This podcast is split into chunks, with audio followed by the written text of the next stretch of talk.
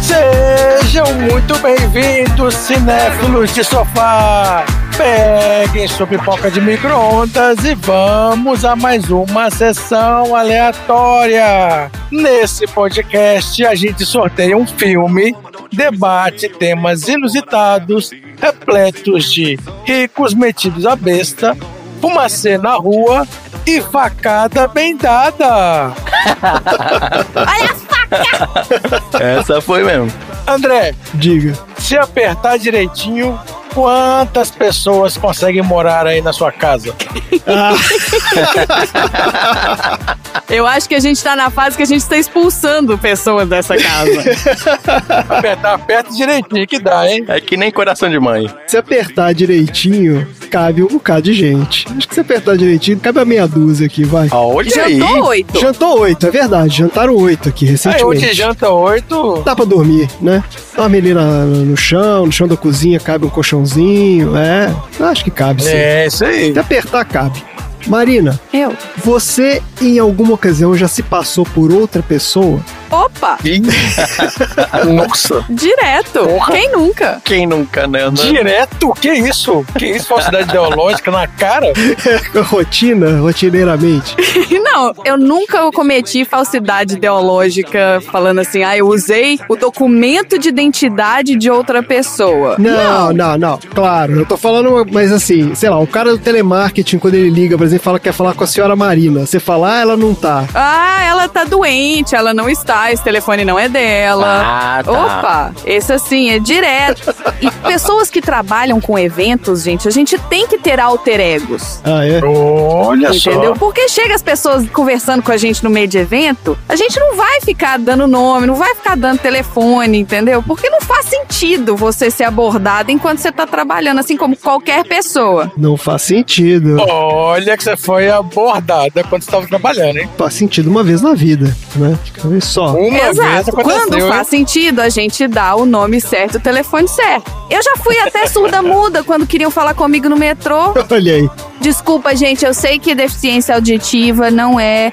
brincadeira, mas era o metrô, era tipo 5 e meia, 6 horas da manhã, eu não tava afim de falar com Não tava ninguém. afim de papo, né? Free talker que vem falar. O, o Buchada faz isso também. Com free talk. Olha aí o buchado. O Buchada tem um surdo mundo excelente. Beijo, buchada. E aqui com a gente, Randy. Randy, conta pra mim qual recorde mundial você gostaria de bater. Olha, eu gostaria de bater o recorde mundial de embaixadinhas. Olha só. Olha. Porque eu não sou muito bom de embaixadinhas. Olha aí. Eu sempre perco né, quando eu ia na quadra com os meus amigos, nunca fui bom. É uma coisa que eu gostaria muito de saber fazer. Olha aí. E você, Dudu? Diga. Se você ficasse preso muitos anos em um engarrafamento, o que você faria? Ou seja, se você morasse em São Paulo, o que, que você faria? Se você morar em São Paulo, é verdade. Como assim que eu faria? Tem como sair? O que você faria? Você tá preso no engarrafamento por anos. Não pode sair. Passar o tempo, ué. O que, que você vai passar seu tempo? Se eu tô preso há anos, eu tô ali me entretendo no meu próprio carro, é isso? Gente, tô perguntando o que você vai fazer, ué. Vai caçar pra se alimentar? Vai fazer o quê? Não, se eu tô preso, tem que fazer amizade com os vizinhos, né? Ah, Você pode trocar de carro com o vizinho. Muito bem, muito bem. Você vai, ah, eu fico aí no meu carro, eu fico no seu. vai visitar o carro do vizinho, né? Ah, passa lá no carro pra gente jogar um truco. É, visita o carro do vizinho. Joga truco no capô. É, é, tipo assim, ajuda os vizinhos, joga um poker em cima do carro. Perfeito. Então é isso. Bora esconder a pipoca, porque os famintos estão vindo.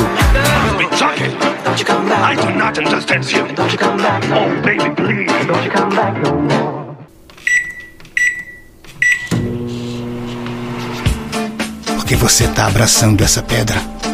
Não conte nada, nada disso pro meu marido, tá bem? Entendido.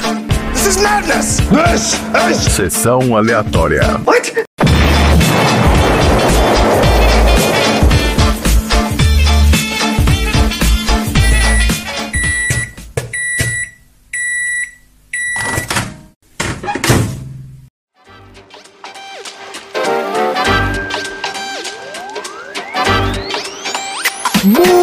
Muito bem, começando mais um episódio do Sessão Aleatória, o podcast mais malandro da Baixa Podosfera.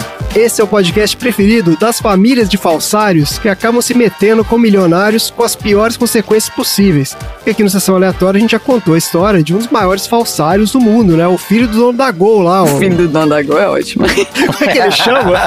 o cara nem tem nome mais. é, esse cara aí, esse cara mesmo que você tá pensando, lá no episódio 54 do filme Gataca. E já falamos sobre várias histórias de milionários idiotas lá no nosso episódio piloto, episódio 00. Episódio 00, é isso aí. Esse, né, legendário esse episódio aí. Que por sinal passou na Globo esse filme ontem. Você tá de sacanagem? Sério mesmo? O Game Night?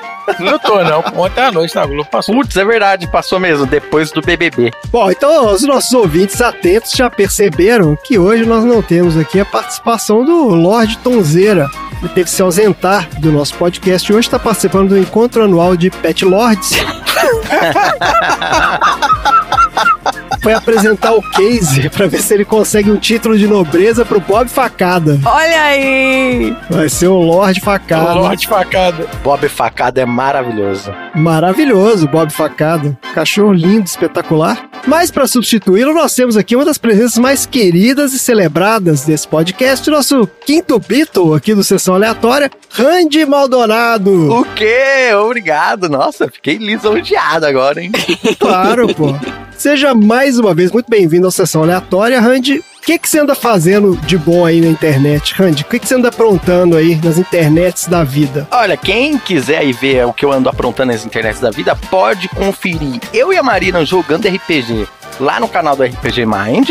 Opa, olha a gente aí. tá jogando juntos no A Maldição de Strade. Isso aí. Estamos vivos, gente. Vigésimo cacetado episódio, estamos Tá lá. chegando no final já. É, tá chegando no final. Tamo vivo, tamo vivo ainda, né? Ainda. É, por enquanto. Inclusive o próximo eu acho que a gente morre. No dia dessa gravação a gente tá vivo, né? O próximo que a gente for jogar, acho que a gente já morre. Eu tenho o meu podcast sobre RPG de mesa, o podcast de mesa. Tá Espetacular. saindo episódios quinzenais lá, então você pode também achar nos agregadores de podcast. E é isso. E eu presto serviço de edição de podcast. Inclusive, para esse podcast aqui, eu tenho ajudado na decupagem. Quem estiver precisando aí, pode me chamar. Logo, logo, o site da Grimório Podcasts vai estar no ar. Olha aí, acho chique. Eita, olha aí. Edições, vinhetas maravilhosas. É um artista de mão cheia. É, olha só, vou fazer um efeito aqui. Ui! Olha aí. Bom, então antes da gente entrar no nosso episódio, eu tenho um recado rápido pra você. Ei, você aí que ainda não conhece o nosso podcast, mas você tá ouvindo porque você gosta muito do Randy e você não quer fazer desfeita pra ele. Então, o nosso podcast é o seguinte: Sessão Aleatória tem duas partes. Na primeira parte, a gente fala sobre o filme da semana, sorteado de uma lista, conversa sobre as nossas opiniões e impressões sobre o filme e traz algumas curiosidades de produção e bastidores. E na segunda parte do nosso podcast, a gente fala sobre assuntos aleatórios inspirados pelo filme. E aí vale tudo, né? O céu é o limite. E literalmente qualquer assunto pode aparecer nos nossos assuntos aleatórios. Então, se você não viu o filme, ou viu e não gostou, não tem problema, porque aqui o filme é só o começo de uma maravilhosa jornada de conhecimento, que são os nossos assuntos aleatórios. Agora, se você não se conforma com essas regras impostas pela sociedade e acha que essa ditadura do filme primeiro e assunto aleatório depois tem que acabar, você pode utilizar o sensacional recurso de capítulos do Sessão Aleatória. E se você escuta o Sessão Aleatória no agregador de podcast, você tem as marcações dos capítulos lá, então você pode pular direto pro ponto que você quiser. Você pode ouvir fora de ordem, você pode ouvir só um pedaço, você se liberta das amarras da minha pauta. Isso que acontece. Você se torna um ser independente da minha vontade. Olha aí. Maravilhoso. Então, só vou avisar que esse recurso não funciona no Spotify. Então, de repente, você já aproveita que tá todo mundo boicotando o Spotify e né, já migra para um agregador logo. E aí você aproveita os capítulos do Sessão Aleatória. Certo? Recomendo, tá, gente? Recomendo usar um agregador de podcasts. Inclusive, se vocês quiserem usar o Orelo, que é um agregador de podcast novo que tá aí no mercado, todo criador de conteúdo que tem os plays pelo Orelo é realmente pago pelos plays. Olha aí. Não que seja muito pago, mas já é alguma coisa. Randy, fica a dica, se coloca como dono do PDM lá. É, eu conheço, conheço Orelha, é muito bom. Aí, ó. E hoje nós temos mais uma das nossas sessões temáticas, sorteadas das sugestões dos nossos aleatórios. O nosso tema de hoje é a premiação mais importante do cinema, que é o Oscar, meus amigos. Nós estamos em março, mês do Oscar, então a gente pediu para os nossos aleatórios sugerirem filmes que remetessem ao Oscar, né? Quando você vê a estatueta do Oscar, que filme que vem na sua cabeça? Marina, quais foram os filmes aí que o pessoal botou no baldinho da sessão temática do Oscar? Você tem aí a lista? Quais os filmes, então, que a gente não vai falar sobre hoje? Ah. Viu, não viu, temático. Isso, quais são? A gente não vai falar sobre O Senhor dos Anéis. Ah, A gente não vai falar sobre o Titanic. ah, ok. Ah, tudo bem. ok. A gente também não vai falar sobre a Central do Brasil. Olha só, a Central do Brasil é legal. Esse é um filme bom. Filmão. A gente também não vai falar sobre O Vento Levou. Olha só. Também não vamos falar sobre Green Book, Tubarão, nem o Drácula de Bram Stoker. Nossa, mas tinha muito filme bom nessa lista aí. É. Bem diverso. Ok. É, nossos aleatórios não são. Etc. Tem mais. Tem mais, é isso aí. Tá ótimo. Mas nós vamos falar sobre um filme que foi sorteado dessa lista sensacional, que é o Parasita. 100% dentro do tema aí, porque se tornou um marco do cinema mundial por ser o primeiro filme em língua não inglesa a ganhar o Oscar de melhor filme. Bora então falar desse filme aí? Bora. E antes da gente falar sobre o filme, eu quero trazer aqui quem foi o aleatório que colocou esse filme no baldinho. Quem foi que sugeriu? Na verdade, essa sugestão veio de dois aleatórios. Olha, dupla. Olha aí. Dois aleatórios botaram Parasita no baldinho. Quem foram? Só que um foi sorteado, ou seja, a chance era grande, maior de ser Parasita, porque ele tava lá duas vezes. Mas tivemos o nosso querido aleatório número 12, Tiago Salvalajo, colocando Parasita. Beijo, Sal. Olha só. Olha aí o Sal. Mas o sorteado foi o nosso aleatório número 9, que é o Randy. Olha aí! Que tá aqui com a gente hoje pra falar do filme que ele mandou. Na sua cara, Sal! Que, que coincidência. Ah, mas que marmelada. Não é possível. Esse sorteio tá muito esquisito. É. boa escolha, hein, Sal? Boa escolha, boa escolha. Então, já que você tá aqui, a gente não faz isso porque é o sorteio da lista, mas já que você tá aqui, fala aí, ó, por que, que você colocou o Parasita, então, na lista lá do Oscar? Poxa, eu coloquei por isso mesmo, porque pra mim o maior marco do Oscar por ser o primeiro filme de língua não inglesa a ganhar o melhor filme. Um ano antes o Roma tinha concorrido, o Roma que apareceu Isso. aqui alguns episódios atrás, É, né, eu acho. Uns dois episódios atrás. E deveria ter ganhado o Oscar. E deveria ter ganhado, porque ganhou todos os prêmios, menos o de melhor filme. E ficou toda aquela coisa de, ah, não ganhou o melhor filme só porque não é um filme falado, né, em inglês. Então Parasita é, rompeu essa barreira, né? E é um filmaço Pô, incontestável. excelente. É, ficou um climão por causa de Roma, entendeu? Ficou um climaço e tal. Os caras tiveram que aceitar que tem filmes melhores do que com língua inglesa. É, É, eles estão tendo que mudar um pouco essas premiações, porque a real é que essas premiações, Globo de Ouro, Oscar, não sei o que, elas já estão meio que anacrônicas também, né? Então, se desconectaram totalmente da realidade do, do mundo. não, o Globo de Ouro é um absurdo. Ah, não, o Globo de Ouro é outra coisa. O Oscar tá tentando melhorar e atrair mais público, porque tava caindo mesmo num ostracismo mesmo, o Oscar. É, tem que ser um lance mais globalizado mesmo. Mas vamos lá então, ó, vamos falar desse filme aí. O Parasita é um filme de 2019, dirigido por Bong Joon-ho, com o roteiro do Bong Joon-ho e Han Jin-won. O filme é estrelado pelo Kang Ho-song. Aqui, gente, já vou pedir desculpa mais uma vez para os nossos ouvintes que são aí coreanos ou que têm, né, descendência. Todos nós ouvintes da Coreia. Isso, todos os nossos ouvintes da Coreia, porque eu não vou saber falar os nomes da galera, mas eu vou fazer o melhor que eu posso. O filme é estrelado pelo Kang Ho-song como Kitaek, que é o Sr. Kim, o Choi Woo-sik como Ki-woo, que é o Kevin, né, o filho dele, a Sodan Park como Ki-jung, que é a Jessica, né, a filha, a Jang Hye-jin como Chong-suk, que é a senhora Kim, né, a esposa dele, a Yo Jong-cho como a senhora Park e o Sung Kyun Lee como o Sr. Park. A gente vai falar daqui a pouco um pouquinho dessa galera aí, mas o Bong Joon-ho é um dos mais celebrados diretores coreanos e o sucesso do Parasita colocou ele no patamar dos grandes diretores da atualidade. Mesmo antes desse filme, ele já tinha dirigido obras de sucesso no ocidente. As mais conhecidas são Hospedeiro, de 2006, é um filme de horror aí, cultuado pelos fãs do gênero. Alguém viu isso aí? Não, eu não vejo esse tipo de filme, não. Que não, né? Eu não vi, mas as críticas são bem boas mesmo. Exatamente. O pessoal que gosta de filme de horror gosta muito desse filme aí. Agora, teve um que eu tenho certeza que vocês viram, que foi o Expresso do Amanhã, 2013. Ficção Sim. científica lá com o Capitão América, ó. Chris Evans. Ah, a gente viu. A gente viu que é uma adaptação de um quadrinho francês, muito legal. Isso já é uma coprodução com Hollywood, então foi um filme que realmente rodou aí no circuito comercial e tal. E ele dirigiu o Okja, de 2017, que é uma produção da Netflix. Então, ele já era um cara bem conhecido no Ocidente quando ele dirigiu Parasita em 2019. Claro que não tinha a relevância toda que ele tem depois do filme. Para falar do elenco, nós temos o nosso maravilhoso quadro Viu Não Viu, onde a gente lembra quais foram os filmes de maior sucesso da galera que está participando desse filme aqui e descobre quais filmes deles a gente nunca ouviu falar. Você viu ou não viu? Eu consigo falar todos os doramas que eles apareceram.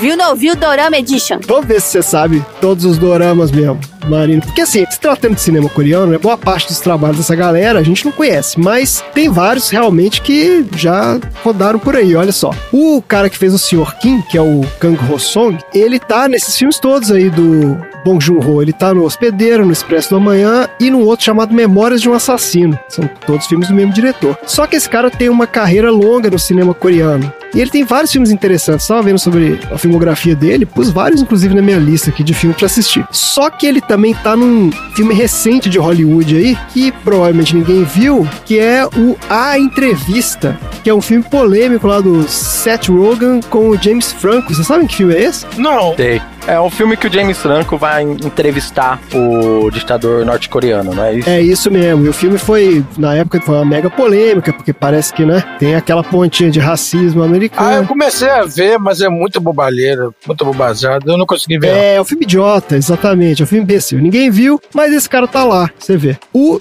Choi Woo-sik, que faz o garoto lá, o Kevin, né? A gente viu recentemente num filme que a gente já falou aqui no Sessão Aleatória. Ele tá no Invasão Zumbi. Trem para busão. Trem do busão, é. Exatamente. Ele faz o menino lá do time de beisebol, lembra disso? Lembrar.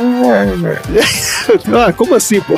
Ele tá no trem com a galerinha do time de beisebol, com a menina lá, fica afim dele e tal. Ele tá no Okja também. Ele tá no Okja também. Agora, ele tá também em vários filmes e novelas coreanas. E um que a gente certamente não viu, Marina, vamos ver se você viu esse aqui, ó. Ele tá no Rooftop Prince, uma novela de 2012 sobre um príncipe que, após a sua esposa ser misteriosamente assassinada, viaja 300 anos pro futuro e tem que se adaptar à vida no mundo moderno. Caralho. Não, esse eu não vi, não. O que, que tem o telhado a ver com isso? Eu acho que deve ser uma gíria, né? Ou não? É porque assim, lá na Coreia, todos os predinhos, eles têm tipo uma cobertura, uma casinha na cobertura. Então deve ter alguma coisa a ver com ele estar morando nessa coberturinha. Que 80% dos dorama coreano, os bonzinhos moram numas kitnetzinha no terraço, no rooftop dos prédios. Eu tô reassistindo muitas novelas mexicanas, né? Reassisti Paula Bracho agora, Usurpadora, reassisti Maria do Bairro aqui. Olha aí, Maria do Bairro tá na Netflix. Tá assistindo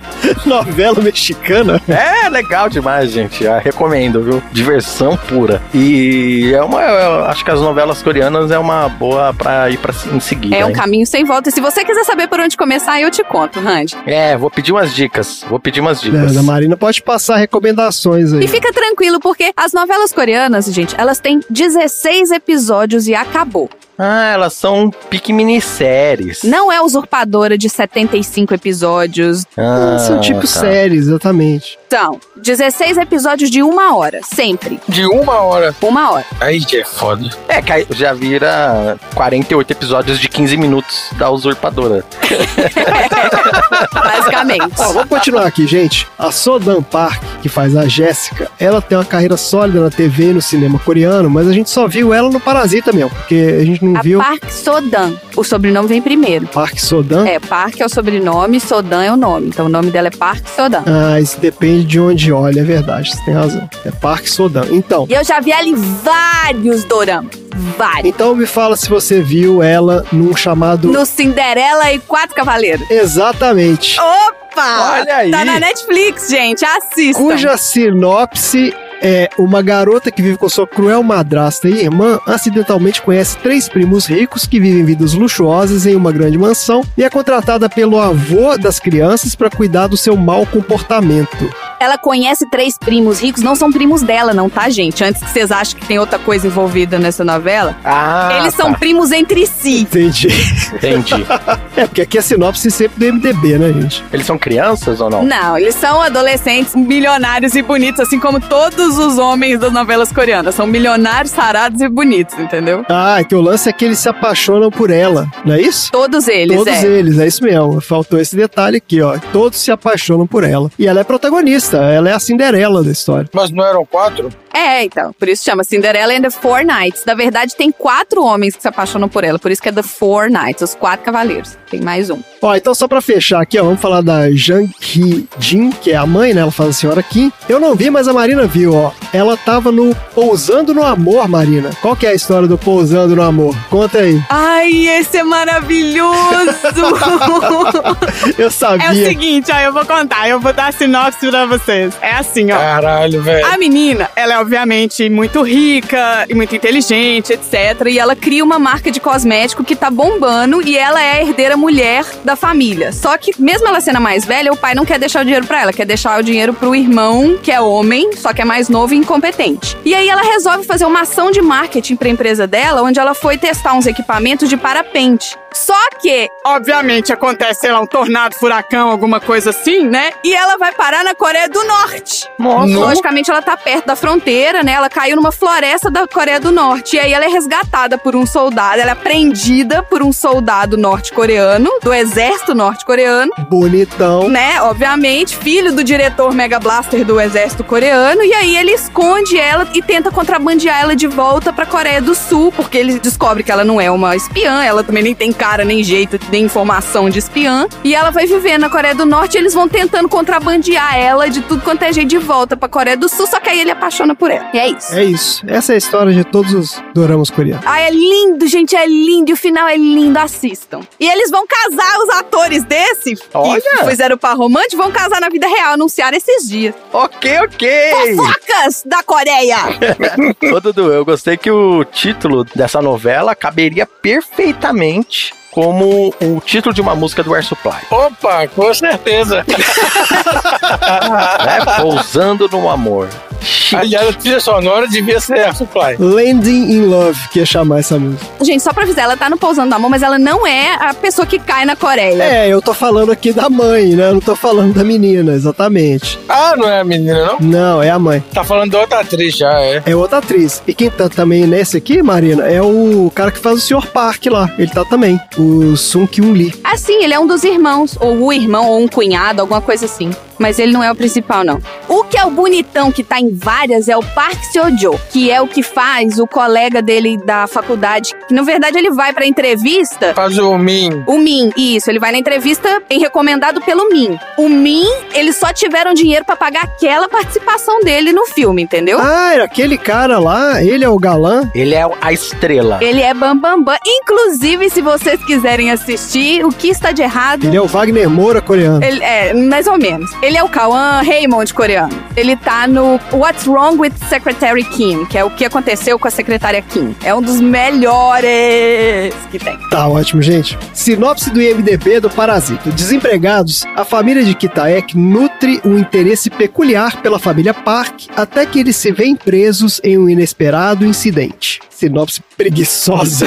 Meu Deus do céu. É, Que preguiçosa. sinopse mas- horrível. Não, mas aqui, ele não pode também colocar muita informação, entendeu? É, ele Sim. não pode, é verdade. Ele tem que deixar um pouco do suspense, né? Você tem que assistir, né? E as coisas vão acontecendo. A sinopse tinha que ser assim. Não leia essa sinopse, vai assistir o, O filme é bom, pode ir. Ah, eu fiz uma sinopse aqui, mas se vocês quiserem eu posso pular, porque a gente não quer falar sinopse, eu posso pular aqui a sinopse que eu fiz. Não, não, não, pode Não, mas se deixar. a pessoa que tá escutando esse episódio do Sessão Aleatória, ela já deve ter ouvido Ela já o ouviu filme. falar. Essa pessoa sabe. Senão ela já pulou essa parte, bem. Pode falar do É filme. verdade. Então eu vou falar rapidinho, que a sinopse também não é muito longa, não, porque é isso mesmo, não dá pra falar muita coisa não.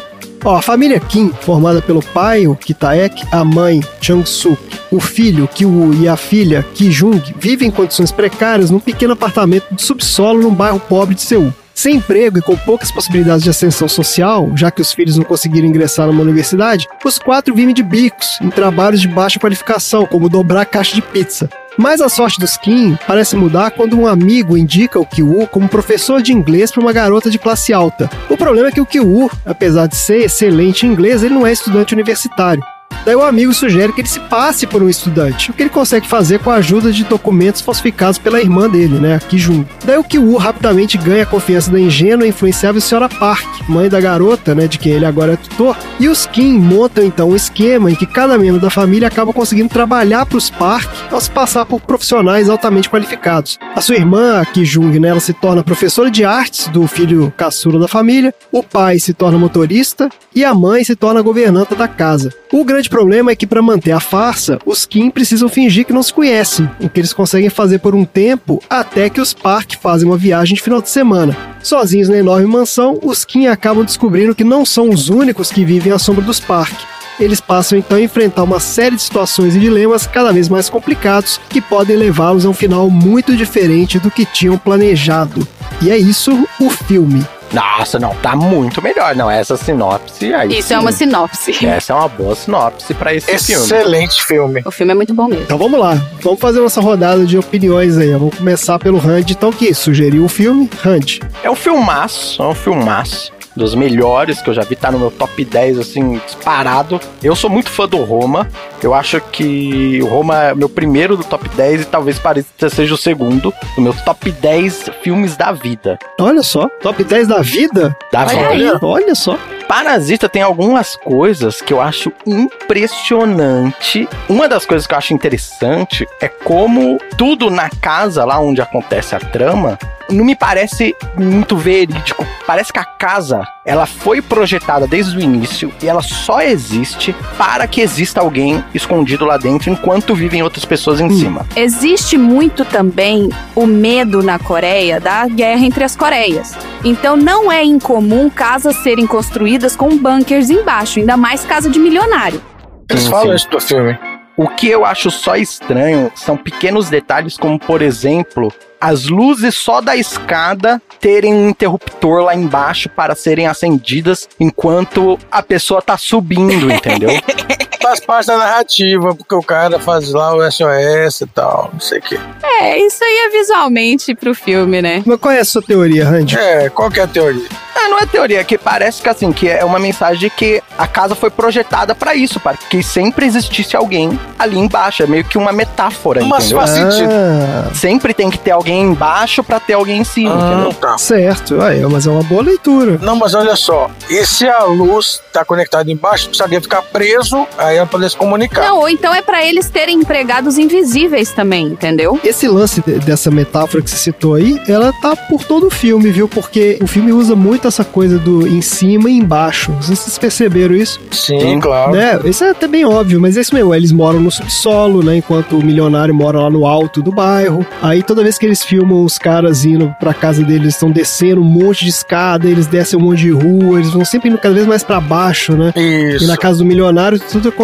Não, lá em a cima. privada deles fica em cima. É. A privada fica mais alta que eles. É isso, a privada fica acima da cabeça deles, né? É, acima dos caras. É isso mesmo. Então isso é uma metáfora mesmo que o Bong Joon-ho usa no filme. É, então, eu acho que tem essa pegada mesmo que pra mim conversou muito com várias histórias da literatura que eu gosto de realismo mágico, realismo fantástico, onde você coloca pequenos detalhes que são entre aspas sobrenaturais, mágicos ou não realísticos, mas de um jeito tão integrado com a realidade que ele não é questionado, entendeu? E Uhum. eu sinto Parasita nesse sentido também. E outra coisa que eu acho sensacional no filme é que ele fala muito sobre planos. Ele começa falando sobre planos, o filme inteiro são novos planos para garantir, né, um futuro, garantir os novos passos daqueles personagens. E o filme termina também com o personagem fazendo um novo plano. Então é sempre, não se preocupa, eu tenho um plano, não se preocupa, eu tenho um plano. E aí tem aquela discussão, tem o, o menino com o pai, e que o pai fala, olha,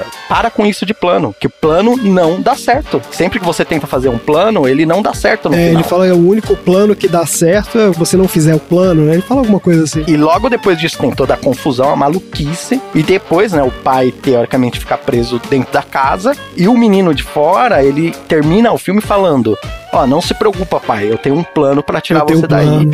É, é isso mesmo. O que já fica implícito que, ó, não vai dar certo também. Exato. É isso aí. Esses pequenos detalhes do filme, pra mim, elevam ele filmaço, filmaço mesmo, assim. Fora todas as coisas que quem já assistiu, quem já viu discussões aí, outros podcasts, já viu aí os comentários sobre o filme e tal. Eu queria adicionar esses dois detalhes e filmaço sensacional. Eu adoro assistir e reassistir. Ele tem várias camadas, né? Fala aí, Dudu, o que, você achou do Parasita? Um detalhe importante é que ele mostra, né, que para as pessoas muito ricas, as outras pessoas são descartáveis, Total. substituíveis e tal. Você substitui com o estalar de dedos. Elas chegam a ser até invisíveis, sabia? Isso, praticamente. Tem uma cena, inclusive, que eu vou te falar, o pessoal na internet é muito idiota. Tem um, um site que eu tava vendo que o cara falava assim: furos de roteiro do Parasita. Aí o cara fala assim. ah, Ah, tá, é. começou. É, aí o cara falava assim: ah, porque na cena que ele tá saindo debaixo da mesa, o menino aponta a luz e seria impossível os caras não verem. Gente, isso é a metáfora do filme. Eles não vão ver os caras porque aqueles caras são invisíveis pra eles, entendeu? Esse cara, um pobre ali, pra eles não existe. E é justamente essa metáfora. Eles não vão olhar pra baixo pra ver ninguém, entendeu? Não, exatamente, não olha pra baixo, isso mesmo. É, o filme tem um monte disso, de se enfiar debaixo, joga as coisas debaixo do sofá, joga debaixo disso, porque o de baixo eles não É. vão ver, eles não estão interessados no que tá embaixo deles. O cara morou lá quatro anos na casa e ninguém viu. Quatro anos. Exato, no subsolo, ninguém nem sabia que tinha um subsolo na casa. É muito doido. Vocês não sentem que tem uma proximidade muito grande com obras brasileiras nesse filme? Eu senti isso, porque eu fui ver o filme também a primeira vez, sem saber sinopse, sem saber nada de nada de Hum. nada.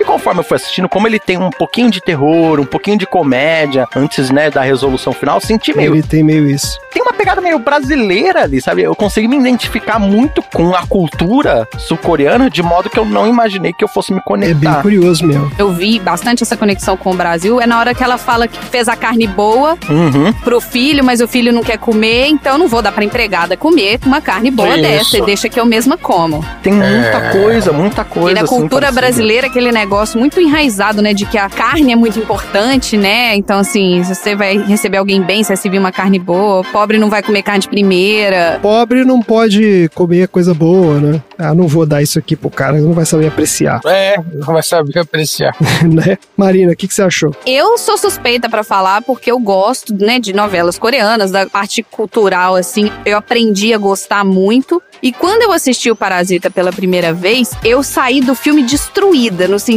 assim, por dentro, sabe? Tipo, é isso mesmo, cara. É um tapa na sua cara, um tapa na cara de todo mundo que tá assistindo, porque a sociedade é assim, não importa onde você tá, e quem tem dinheiro vai fazer isso com você. É isso. Eu me vi muito, não, obviamente, nem num extremo, nem no outro extremo do filme, mas eu já, por exemplo, eu já organizei eventos em casas muito parecidas com aquela. Eu tava trabalhando na casa e eu vi as pessoas. Gente que tem dinheiro. É, eu vi as pessoas com muito dinheiro desperdiçando dinheiro e eu vi as pessoas que precisavam muito de dinheiro servindo essas pessoas. Então, assim, eu tava meio que no intermediário. Então, eu já vivi uma situação muito parecida com aquela, no sentido de eu sei o tanto que cada garçom que tá ali, cada manobrista que tá ali, tá ganhando nada pra estar naquele lugar, naquela condomínio fechado lá no meio do nada. Aham. E pra esse povo aqui tá pegando clicô e jogando uma pro santo, quebrando garrafa no chão, entendeu? Uhum. É isso aí. Uma coisa curiosa que eu percebi foi que nesse filme a faca ela aparece. Ela aparece, Ah, ela eu lembrei aparece. disso também, porque a gente comentou sobre isso, né?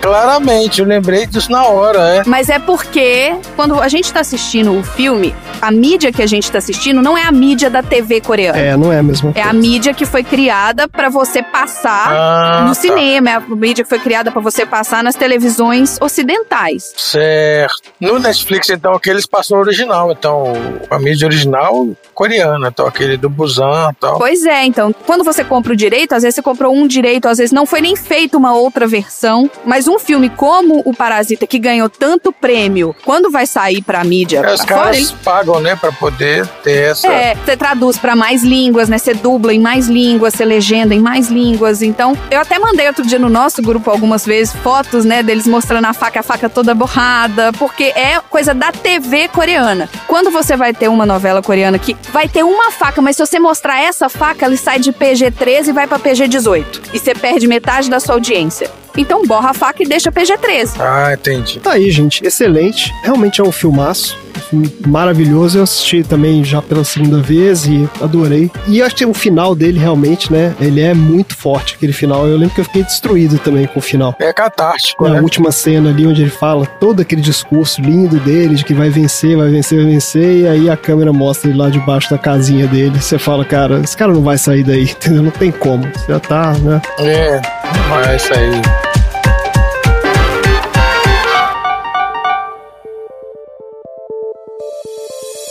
Você está ouvindo a um programa oficial da campanha Hashtag O Podcast é Delas 2022, uma campanha criada para promover mulheres no podcast do Brasil e em outros países. Para conhecer outros programas, procure pela hashtag nas suas redes sociais ou acesse o site opodcastadelas.com.br e encontre muitos episódios.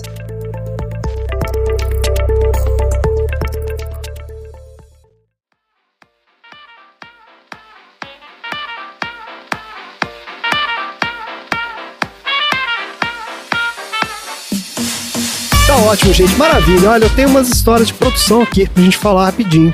A ideia do Parasita surgiu em 2013, quando o Bong Joon-ho tava fazendo o Expresso do Amanhã, aquele filme lá que a gente falou aí do Capitão América. Ele tinha um amigo que era ator de teatro e tava enchendo o saco dele pra escrever uma peça. Falou, pô, cara, você tem que escrever uma peça, eu quero atuar numa peça sua e tal. E aí ele começou a pensar em que tipo de história que ele podia fazer que desse pra encenar no teatro, né? Que fosse é, relativamente simples em termos de cenário, que fosse simples de montar. Então ele começou a trabalhar nessa ideia e foi buscar inspiração nas próprias experiências dele. Esse cara, o diretor, né, o Bong Joon-ho, ele tinha sido tutor de um garoto Hum, de uma família aí. ricaça. Então, aquela mesma situação do menino no filme. E ele falou que aquilo marcou muito a vida dele. Que ele vivia, né, ele ia lá na mansão dos caras, dos mega bairros lá de Seul e tal. E ele falou, pô, isso seria uma história interessante. Como é que seria uma família pobre, né, se infiltrando na vida daquela família rica ali? Porque essa- esses dois mundos, segundo ele, né, na Coreia não se encontram praticamente nunca. Então ele mesmo fala que a ideia de abordar isso como uma crítica ao capitalismo e desigualdade surgiu depois, né? No início ele estava mais interessado mesmo na dinâmica meio que particular ali, de como é que seria essa interação, né? E ele sacou que seria legal de explorar no cinema. Esse contraste entre dois mundos que raramente se misturam, mas quando você fala de um empregado doméstico, um professor particular, uma governanta, você tem esses dois mundos interagindo num espaço muito íntimo. Então ele decidiu transformar a história num roteiro para cinema. Ele escreveu um tratamento de 15 páginas e conseguiu uma produtora coreana lá para financiar o filme por 12 milhões de dólares. Daí, enquanto ele estava filmando o Okja lá para Netflix, ele chamou o cara que foi o assistente de produção do Expresso do Amanhã, que era esse Han Jin-won, eu falei desse cara que ele tá acreditado como roteirista. Ele falou pro cara o seguinte, ok, olha, eu tive essa ideia, me dá uma ajuda aqui, enquanto eu tô filmando esse negócio, se puder fazer umas pesquisas aí pra mim e tal, dá uma olhada nesse roteiro, ver o que, que você acha. E esse cara começou a trabalhar de noite, enlouquecido no projeto. Ele começou a entrevistar um monte de motorista, governanta, professor particular, e ele ia visitar os bairros pobres de Seul, e ele tirava um milhão de fotos, e ele ia visitar os bairros ricos, e conhecer as famílias, não sei o quê. E aí, depois de uns meses, quando o Bong terminou lá de filmar o Okja, ele virou pro cara e falou: E aí, você conseguiu olhar aquele projeto? Meio o cara apareceu com um arquivo gigante, que tinha um monte de coisa. O cara falou: Pô, você já fez tudo. Aí o cara falou: É, eu tava aqui fazendo meu tempo livre e Foi tal. um bom trabalho que foi Foi recompensado. um excelente trabalho. Então ele escreveu as primeiras versões do roteiro, né? E por isso que ele é acreditado como o roteirista do filme. Então depois ele pegou o roteiro desse cara, né? Deu uma refinada ali e tal, e chegou na versão que ele queria. A primeira pessoa que ele decidiu colocar no elenco foi o Song Kang-ho, né? O Sr. Kim. Como eu falei lá atrás, eles já tinham trabalhado juntos em vários filmes. Então, né, o Bong já conhecia bem o trabalho dele. Ele falou, pô, esse aqui é o cara. Só que eu não sabia disso. Esse cara, ele é um ator mega respeitado na Coreia. Ele é tipo o Robert De Niro coreano. Todos os atores da Coreia sonham em trabalhar com esse cara. Tanto que o ator que faz o filho falou que nos primeiros dias de filmagem ele teve muita dificuldade de trabalhar com o cara, porque ele ficava super nervoso, não conseguia olhar o cara nos olhos, porque era tipo assim, o sonho da vida dele era trabalhar com o sujeito. Caramba, que da hora. Todos os atores do filme são muito bons, né? São muito bons, né? O elenco é de primeira mesmo. E depois do elenco, a coisa mais importante pro diretor era o cenário, porque a história também é contada muito através do contraste entre as casas. E as casas, elas são meio que imagens espelhadas uma da outra. Caramba, E a gente percebe isso pelas janelas. As duas têm, né? Tanto a casa do subsolo, tem aquela janelinha onde eles olham, né? O mundo olhando de baixo pra cima, como a casa do milionário, onde os caras têm aquela janelona imensa e ficam vendo, né? Então tá caindo o mundo lá fora, enquanto numa casa tá tudo alagando, na outra tá aquela chuvinha bonita e os caras lá bucolicamente olhando pra chuva e transando e não sei o que, né? Então é justamente pra mostrar isso. Só que pra fazer essas cenas, pra fazer esse tipo de narrativa, eles tiveram que construir essas casas. Essas casas não existem. Então a parte externa da mansão da família lá do milionário, eles construíram num lote lá numa cidade perto de Seul. Eles fizeram na verdade só o primeiro piso, o segundo piso era CGI. E a parte interna da casa é toda feita em estúdio. Já a casa dos Kim e o bairro todo onde aquela casa fica foi construído dentro de um tanque de água gigantesco. Porque aí precisa inundar aquilo ali na chuva, né? Exatamente, pra eles poderem inundar o negócio inteiro. Deve ser um tanque tipo aqueles que filmaram o Titanic, né? É. Os caras têm esses tanques imensos de água e, pô, construíram um cenário lá dentro. Bom, final da história, o filme foi um sucesso absoluto. Orçamento de 12 milhões, ele rendeu mais de 260 milhões no mundo. Foi aclamado pela crítica especializada e fez a rapa no circuito de premiações. Ó. Ele ganhou inúmeros prêmios, entre eles os mais importantes da indústria cinematográfica. A Palma de Ouro em Cannes e ganhou quatro Oscars: melhor filme, melhor diretor, melhor roteiro original e melhor filme internacional. Tá pouco ou tá bom? Devia ter concorrido a mais e ganho mais. Devia ter ganhado todos os Oscars. É isso aí.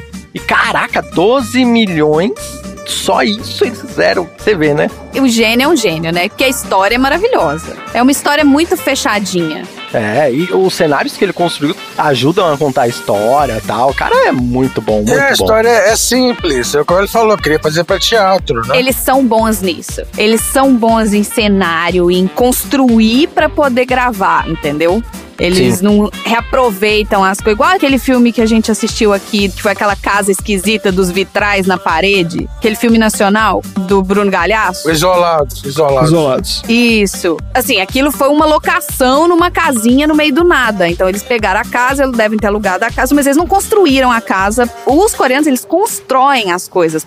Que você vê tudo de papel, tudo aquilo que parece uma mega estrutura sólida é tudo de papel. O que faz sentido, porque o cinema é isso, né? É enganar quem tá assistindo. É isso aí. Eu achei impressionante, impressionante. Esse sucesso deles de 12 milhões e converter em 200 é um sucesso estrondoso, nossa. Porque é um filme que, querendo ou não, ele também é considerado meio cult, né? Ele foi abraçado pela população em geral, mas tem muito filme na mesma linha que meio que não consegue quebrar essa bolha, sabe? Fica só passando em reserva cultural da vida, Isso. em Sim, sim. cineminha pequeno e a, a grande população não pega pra si. O Parasita não. Acho que até pelo tema e por essa proximidade com esses aspectos do dia a dia, da pobreza. Nem eu falei, a gente aqui do Brasil consegue se relacionar, sabe? E eu acho que isso ajudou nesse contexto. É uma discussão muito atual e que, na real, assim, o mundo todo tá meio que abrindo os olhos para isso agora, recentemente, né? A discussão sobre desigualdade, apesar de que sempre existiu na história da humanidade, não é uma discussão tão antiga assim. A gente recentemente começou a pensar sobre isso. Pior que é Começou a verdade. entender as dinâmicas políticas que vão se perpetuando aí, vão fazendo com que a situação se perpetue e no mundo inteiro, se reproduza no mundo inteiro praticamente. Pouquíssimos lugares você pode dizer que não vive essa situação. Então ele tem um apelo universal também muito grande, né? Mas a gente teve uma sorte também desse filme ter, como você disse, de ter furado a bolha, porque tem muito filme coreano, inclusive, muito bom. Não tô falando aqui só por causa dos doramas. Você nem gosta de dorama, então certamente não é por causa dos doramas que você tá falando isso. Não é, mas eu tô falando do cinema mesmo coreano. Tem muito filme bom. A gente assistiu recentemente lá o filme dos zumbis aí, que é um filmaço Isso. também. Então, assim, é um cinema muito rico, uma produção artística muito rica e tá sendo muito legal a gente explorar esse mundo aí também. Maravilha, gente. Vamos então, troféu aleatório. Vamos! Bora.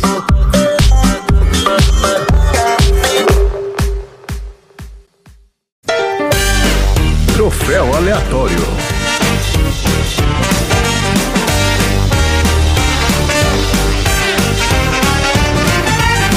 Vamos lá pro nosso troféu aleatório, a maior premiação. Vamos ver se, né, o Parasita ele tem uma série de prêmios aí merecidíssimos, ele não tem um troféu aleatório ainda. Vamos resolver esse problema aqui agora. Randy, qual é o seu troféu aleatório para o Parasita? O meu troféu é o troféu Melhores Planos Infalíveis do Cebolinha pra família que sempre tem, pro menino, na verdade, né, que sempre tem planos infalíveis que acabam falindo igualzinho o Cebolinha tentando pegar o Sansão da Mônica.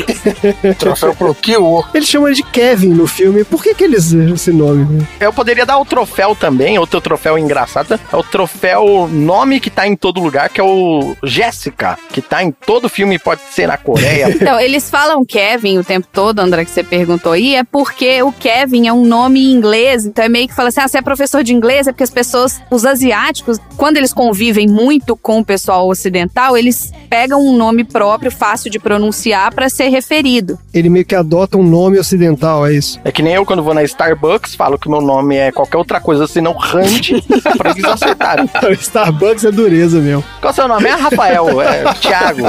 Só o Dudu que se dá bem no Starbucks, porque o resto aqui. É, então. Eu tenho vários colegas asiáticos que eu fui descobrir depois que o nome deles, que eu sei, não é o nome deles de verdade. É o nome. É, é, um é o nome. alias, né? É. Certo. Vamos lá então, Dudu. Qual é o seu troféu aleatório para o Parasita? O meu troféu. Talarico. Talarico.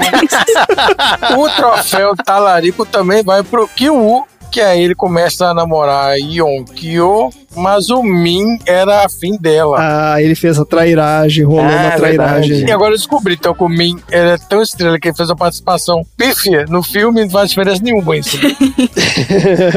Eles gastaram só 12 milhões com o filme, eles não iam gastar mais, entendeu? É, Ó, maravilha. E você, Marina? Qual é o seu troféu aleatório para o Parasita? O meu troféu aleatório é Ele só pensa em beijar, beijar, beijar, beijar Que vai pro diretor Bong Joon-woo Que a primeira coisa que ele fez quando ele tinha duas estatuetas do Oscar, uma em cada mão, o que, que ele fez? Tirou uma foto de uma estatueta dando um beijo na outra, assim. Nossa senhora, teve isso mesmo. É, sabe aqueles moleques quando vai É. brincar de bonequinho assim? Tô colocando lá no grupo dos nossos aleatórios a foto que ele tirou no tapete vermelho. Não é que ele foi pra casa e postou no Instagram, não, gente. Ele lá, na frente de todos os fotógrafos da mídia internacional, pegou os dois Oscars e fez um beijo ao outro, assim. Demonstra a presença de espírito. É isso, é isso que você faz quando você ganha dois Oscars. Se você ganha dois Oscars, você vai, vai brincar com eles, você vai fazer bonequinho, vai fazer um bater no outro, você vai fazer né, várias coisas assim. Vai amarrar uma sacola, jogar pro alto.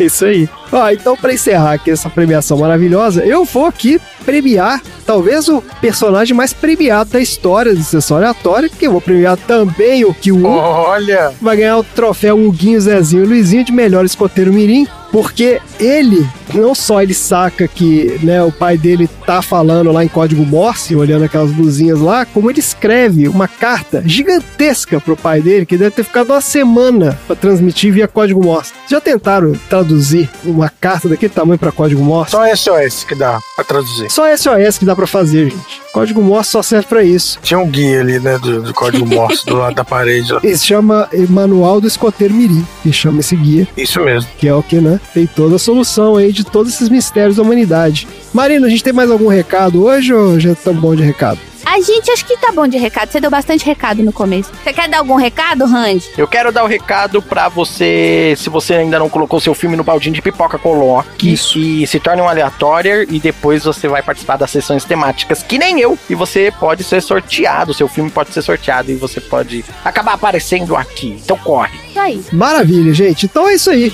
Vamos lá. Assuntos aleatórios.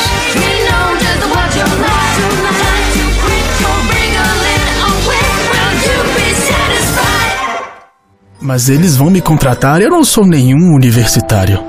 Basta fingir. Não se preocupe, você terá minha recomendação. Além disso, como posso descrever a mãe? Ela é um pouco simples. Jovem e simples. Simples? O que quer dizer? Nada. Deixa pra lá.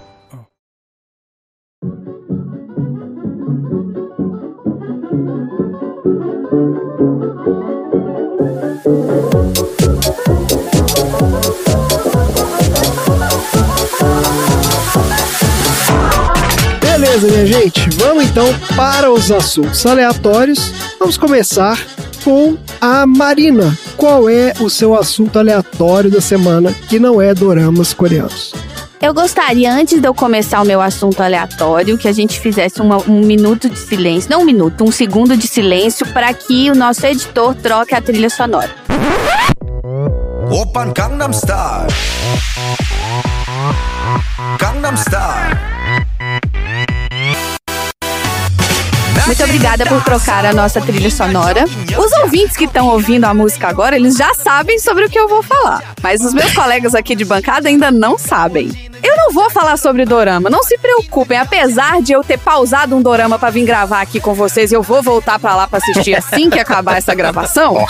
E apesar de você já ter falado de 10 doramas diferentes, Isso. E o que eu tô assistindo não é nenhum deles, tá, gente? Depois eu conto pra vocês qual que é. Enfim, eu quero falar com vocês hoje sobre uma das primeiras influências sul-coreanas que a gente, a nossa geração, recebeu assim na cara. Pá! YouTube, pá, pá, pá, pá, pá, pá, pá, na sua cara. Eu quero falar sobre quem? Quem? Gangnam Style. Eu quero falar sobre o Sai. Olha aí! Mais conhecido como Psy para os brasileiros, é o Psy, né? Mas é, é o Fala Sai. Fala Sai. É o cara do Gangnam Style? É o cara do Gangnam Style. É o cara do Gangnam Style. Ah, todo mundo dançando, vai, todo mundo, aumenta a música. Gangnam Style.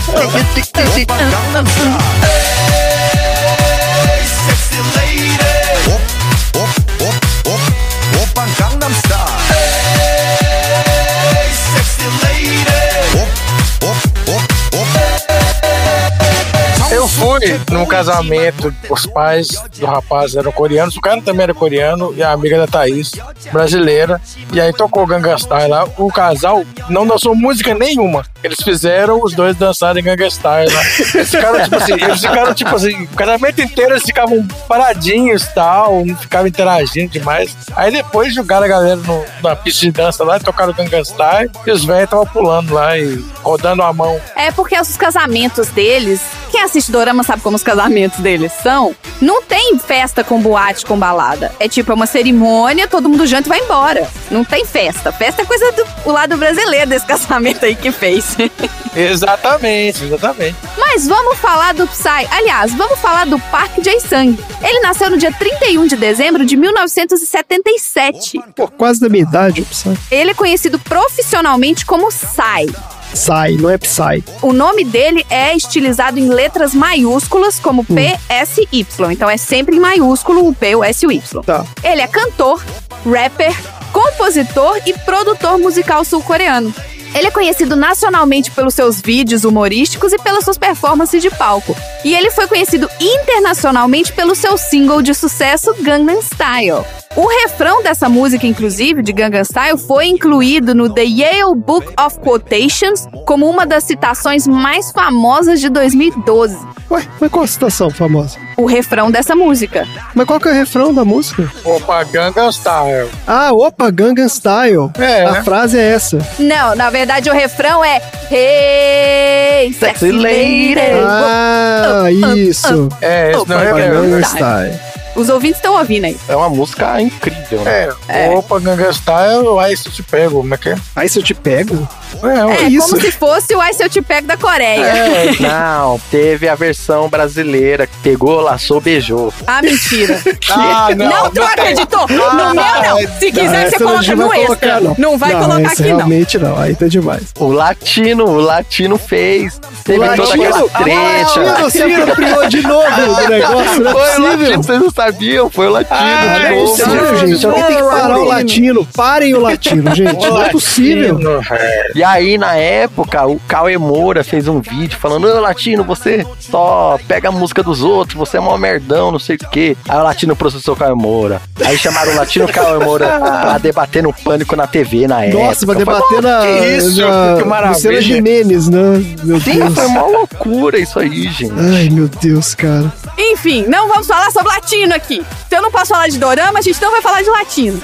Vamos falar então sobre o Psy. Vamos continuar aqui. Vamos. No dia 21 de dezembro de 2012, o videoclipe de Gangnam Style ultrapassou um bilhão de visualizações no YouTube, tornando-se o primeiro vídeo a fazer a passar dessa marca na história do YouTube.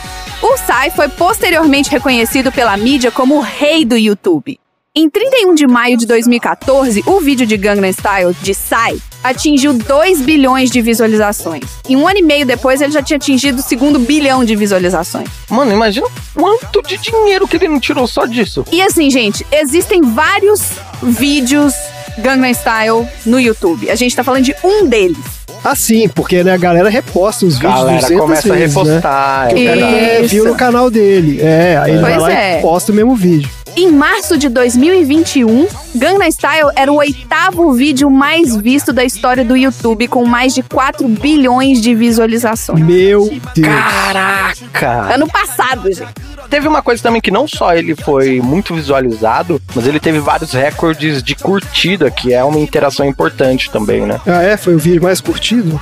É, teve uma coisa assim, tipo, a relevância dele era muito alta, tipo 99, 90, sabe? É porque não tem jeito de você ver aquilo e não curtir, né, cara? É. Porque é muito engraçado É, aquele possível. vídeo. Eu não sei se você lembra, André, mas eu assisti esse clipe direto, eu dava gargalhada. Não, eu, eu ia via. falar que desse bilhão de visualizações, pelo menos um milhão foi lá de casa. Porque a Marina assistia em loop Mas isso o é dia isso, inteiro. é um milhão de cada casa. aí- né? É isso. Ai, ai. E eu só não curti porque era na TV, entendeu? E na TV ainda não tinha opção de curtir na TV. É. Em 14 de outubro de 2006, o Psy se casou com Yoo Hye-yeon, uma violoncelista da Universidade de Yonsei, que foi sua namorada por três anos e meio. Hum. O casal foi apresentado por um conhecido em comum e eles têm filhas gêmeas. Não, mas 2006, aí você voltou no tempo, né? Porque o vídeo... É, eu tô contando a história dele agora. Eu falei um pouquinho do Gangnam Style, mas Tá agora eu bom. tô falando da vida Beleza. pessoal dele. Perfeito. Mesmo com filhas gêmeas, o Psy falou que Gangnam Style é a maior conquista da sua vida. Eita, olha aí. Eita. Porque os filhos não dão dinheiro, né? É, exato. O O filho- contrário, né? É, filho da é. despesa. Certeza que as filhas concordam com isso. O cara é realista, pois é. Eu É isso aí, que isso ele aí. ama o Gangnam Style como se fosse um filho. Ele nasceu de uma família muito rica no distrito de Gangnam, em Seul, em Coreia do Sul. Ah, então já tinha grana. Sério? É. O pai dele é presidente executivo da DI Corporation, que é fabricante de equipamentos de fabricação de semicondutores listados na Korea Exchange. E a sua mãe possui vários restaurantes em Gangnam. Ele frequentou escolas particulares primárias e secundárias e um dos professores dele foi entrevistado Ah. pelo SBS, que é o Seoul Broadcast System. Eu achei que você ia falar que é o SBT da Coreia. Não. É o SBS. Ah. Abre aspas pro professor do Psy. Lembro-me do Psy fazendo muitas piadas sexuais durante a aula. Ele tinha uma influência tão grande que levava toda a classe à loucura com as suas piadas. Eu não gostava dele na época, mas olhando pra trás, vejo que ele adicionou uma grande energia à classe. Uma grande energia à classe porque você tá dando entrevista pra imprensa agora, tá? É, porque se 10 não anos fosse. depois. Mas ele era meio que o Luciano Huck da Coreia, então, será? É filho de bilionário? Eu acho que. Ele era meio que Olha, Vanessa Camargo da Coreia. Vanessa Camargo? É, não, porque mas ele é filho não. de rico. Ele é o KLB da Coreia. O pai é rico, a mãe é rica, então ele usou o dinheiro pra começar, entendeu? Mas, Mas, é, mas o KLB não, não fez sucesso. aí você tá querendo comparar com alguém que fez sucesso, fica difícil. Mas eu tô falando Eu tô assim, que pensando quem que seria a versão brasileira do Psy. quem tem pai rico e fez sucesso? Então, esse é o Luciano Huck, esses caras aí, filho de Vanessa milionário. Camargo. É, Vanessa Camargo fez relativo sucesso. o filho do Eike Batista fez alguma coisa da vida? Fez nada, né? Atropelou alguém. Atropelou. tá bom, então não tem Psy brasileiro, é um caso único. A gente vai pensar em alguém até o final desse episódio. E você, ouvinte, se você pensar em alguém, marca a gente lá no Twitter. Agora, ele também teve as suas polêmicas, vai. Em 2001, ele foi preso. Meu Deus. E o que, que é um só. crime na Coreia o suficiente pra você ser preso? Ele fumou maconha. Ah, é Ah, crime de é. prisão? É, ele foi sentenciado a 25 dias de prisão. 25 dias. E como resultado dessa prisão, ele não pôde estar no leito de morte do avô que morreu de câncer. Foi Eita. bem nesse período de 25 dias o avô dele faleceu. poxa. Então, assim, esse foi um momento muito doloroso pra ele. Então, gente, não sejam presos. Podem acontecer coisas importantes que precisem de você. Mas se quiser presos. fumar maconha, fuma onde pode. É, não fumo na Coreia, fumo em outro lugar. Agora, voltando à carreira dele, o Sai ele foi convidado a se apresentar no dia 11 de fevereiro de 2013, na Malásia, para o partido governante do Barisan National, em uma tentativa de alcançar os jovens eleitores da região, né, para votarem na Malásia. Ih. E foi um custo de pelo menos 300 mil dólares para que ele se apresentasse na Malásia. Isso é o cachê do Psy? Isso foi o custo de produção, né? Então você tem Ah, tá. cachê, mais produção, etc. E aí ele teve uma grande polêmica com a oposição do partido. Hum, Porque na hora que ele chegou, ele tava vestindo as cores da oposição.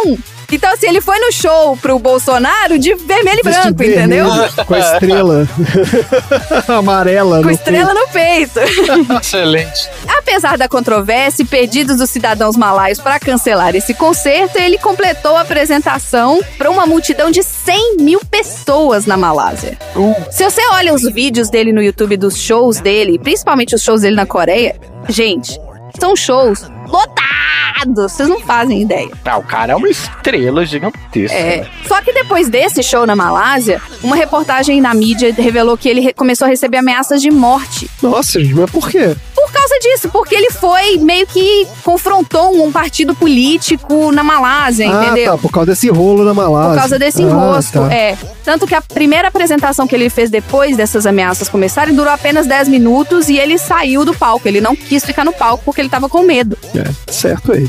Já em março de 2013, a mídia sul-coreana informou que o título do próximo single de Psy conteria uma palavra que eles traduziram aqui, gente, o Google Translator traduziu, porque, né, tava em caracteres coreanos que eu não sei ler. E a tradução do Google traduziu para Assarábia. Eu não faço ideia do que que é Assarábia. Mas, de acordo com o Google, é uma gíria usada por sul-coreanos para expressar emoções ou simplesmente para descrever algo satisfatório. E polêmica na Coreia, porque tiveram inúmeras objeções a esse título e surgiram preocupações de pessoas de ascendência árabe pudessem interpretar mal o título e considerá-lo depreciativo. Hum, faz sentido. Pois é. E depois de ser questionado por um correspondente do The Voice of America sobre o potencial ofensivo dessa faixa, ele expressou que houve algum mal entendido e sua próxima música passaria por uma grande reformulação. E aí, em março de 2013, ele revisou o título e a letra e tirou todas as preocupações que pudessem ofender os árabes.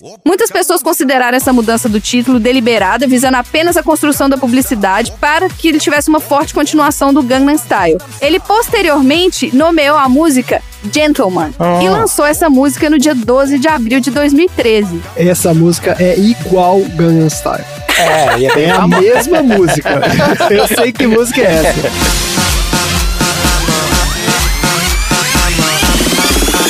I'm a matofado gentleman. E essa música também ficou bem famosa. Ficou também. Foi outra que a gente viu um milhão de vezes também. Pra você que não assistiu o clipe do Gentleman, o clipe é exatamente o oposto do, título, né? Porque o título Gentleman, cavalheiro, você fala que é um homem educado, mas ele é escroto com as mulheres no clipe inteiro. Então ele puxa a cadeira pra mulher sentar, na hora que ela vai sentar, ele levanta a cadeira, ela cai. Ele fica trolando as pessoas. É, de um jeito meio satirizado, né? As mulheres. É uma zoeira, claramente é uma Sim. zoeira. Tá, né?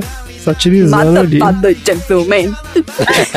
Nunca ouvi essa música. Não, Mata. famosa. E aí fica o rabinho de cavalo balançando assim. Ele gosta mesmo de fazer um pouco de polêmica, né? Sim, ele é desse, ele é piadista, ele é. Tanto que se você vê os shows dele, ele tira a camisa e fica balançando a pança, assim, ó, pra todo mundo. Porque ele não tá nem aí pra aparência física dele. Será que ele é meio Mamonas Assassinas? É meio isso? não chega tanto, não. né? Eu acho que ele mais debocha de si mesmo do que debochar do É, outro. mas o Mamonas fazia isso também. Porque o Eles- Mamonas, naquela época, ele pegava um tema e depois debochava do tema. Ele, por exemplo, o Gangnam Style, ele tá meio que debochando do estilo de Gangnam, que Gangnam é um bairro muito rico, É o bairro que ele nasceu. que é o bairro é que ele nasceu, Gangnam. mas ele tá É. debochando. É tipo como se tivesse estilo Vila Nova Conceição, entendeu? E aí começa a debochar dos ricos pra São Paulo. Sim, sim. Não, pois é, eu, eu tô entendendo. eu tô entendendo. Olha só, é o tipo um supla. É o supla, cara. É isso. Isso, é? Perfeito. Isso. O Boa. Sai né? é o supla É, da É o Coreia. supla, não, mas aí o. Se ele é barrigudo ou não, não faz. É o supla da Coreia. Não, é verdade. Faz sentido. Eu acho que faz todo sentido. Ele também teve várias performances anti-Estados Unidos. Hum. E, obviamente, um monte de pedido de desculpa depois que a performance foi pro ar. deu, deu merda. Claro, né? Mas ele era daqueles que fazia pra pedir desculpa, entendeu? Isso, Ele não é isso se importava. falar. É, Já é, faz pra pedir desculpa depois no programa da Luciana Gimenez no dia Isso, seguinte. já entendeu? faz sabendo É. que vai dar merda, né? É. Então ele é meio que o Bolsonaro da Coreia, então. Não, cara. Não, Não, compara não, o não é, Bolsonaro, não compara aí com Não, tô esse... zoando, tô zoando. Você pode comparar o Bolsonaro com a privada lá do, do Parasita. O que mais que tem do Sai? Eu acho que assim, eu não quero me estender muito porque a minha pauta tá bem longa. Não, mas eu vou pedir só pra você falar um negócio, Marina, que você me falou outro dia, e eu achei interessante aquilo. Porque você me mostrou um vídeo que era de várias bandas coreanas tocando num show. E aí entrava o Sai meio que de surpresa e ficava todo mundo. Como é que era a história lá? Sim. Então, não, na verdade é o seguinte: existe um prêmio que acontece todo ano, que é o prêmio dos idols. Quando você se torna um artista coreano, tipo um BTS da vida, um Monster X, eles são idols, que é tipo o título que se dá para as pessoas que a profissão deles é K-popper, é bailarino e cantor de bandas de garotos ou meninas, no caso, que vale para as meninas também, como Blackpink ou como Twice, por exemplo. Ah. E aí tem uma premiação todo ano para essas bandas, né, para música do ano, melhor cantor do ano, melhor dançarino do ano. Em uma dessas premiações o Sai apresentou. Então quando tava encerrando, isso tudo é televisionado, é como se fosse um troféu imprensa, só que com um monte de show. Certo. É como se fosse um É um Oscar, Oscar, na verdade. né? É um troço se- mais, É um é, Oscar. o troféu imprensa. É um Globo de Ouro, que é menos glamourizado, é um Globo de Ouro. E quando chegou no final, foram todas as bandas de K-pop pro palco, BTS, todas as que todo mundo conhece, as que ninguém conhece também. Foi todo mundo pro palco pra dar tchau pra câmera. E aí começou a tocar uma música do Psy de fundo. E aí eles, os K-popers, começaram a conversar atrás dele, assim. Aí eles cutucaram o Psy e falaram assim, canta que a gente dança. E aí ele começou a cantar a música meio constrangido. Isso é de 3, 4 anos atrás. É antes da pandemia, mas não é tão antigo assim. Ele começou a cantar a música, né, meio na dele, assim. E na hora que ele entrou no refrão, todos os, os dançarinos das bandas de K-pop mais famosas começaram a dançar a coreografia dele. Então o cara é meio que um ídolo pros meninos, entendeu? Ah, e ele Oh, ficou mega legal. emocionado, né? Ele ficou mega emocionado. E aí saiu na mídia depois. Sai, tem os bailarinos mais caros de todo o universo. né? Porque tava todas as bandas de K-pop dançando a coreografia dele. Então eu tô colocando Ele é esse. uma referência, né, pra esses caras. É. Foi tipo um flash mob espontâneo. Eu tô colocando no grupo dos aleatórios o vídeo pra quem quiser ver. É muito legal, assim. Então vamos terminar esse assunto aleatório com Gentleman do Aê! Foda,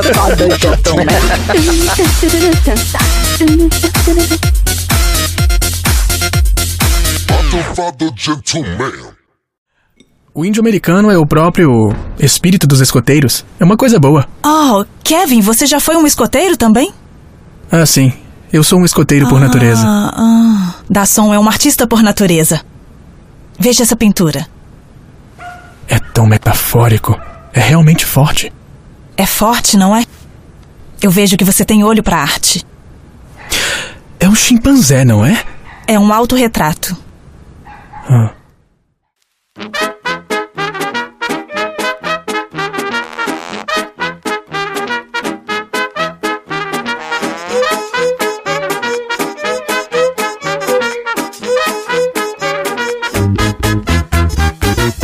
Beleza, gente. Vamos lá então pro próximo assunto aleatório. Dudu, qual é o assunto aleatório da semana? Denúncia!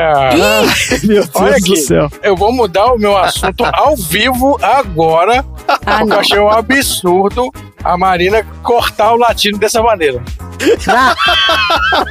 o meu assunto era invasão, era pessoas morando na casa dos outros, mas eu vou falar do latino. Abri o Wikipedia aqui Ai, agora. Vou falar do Que latino absurdo.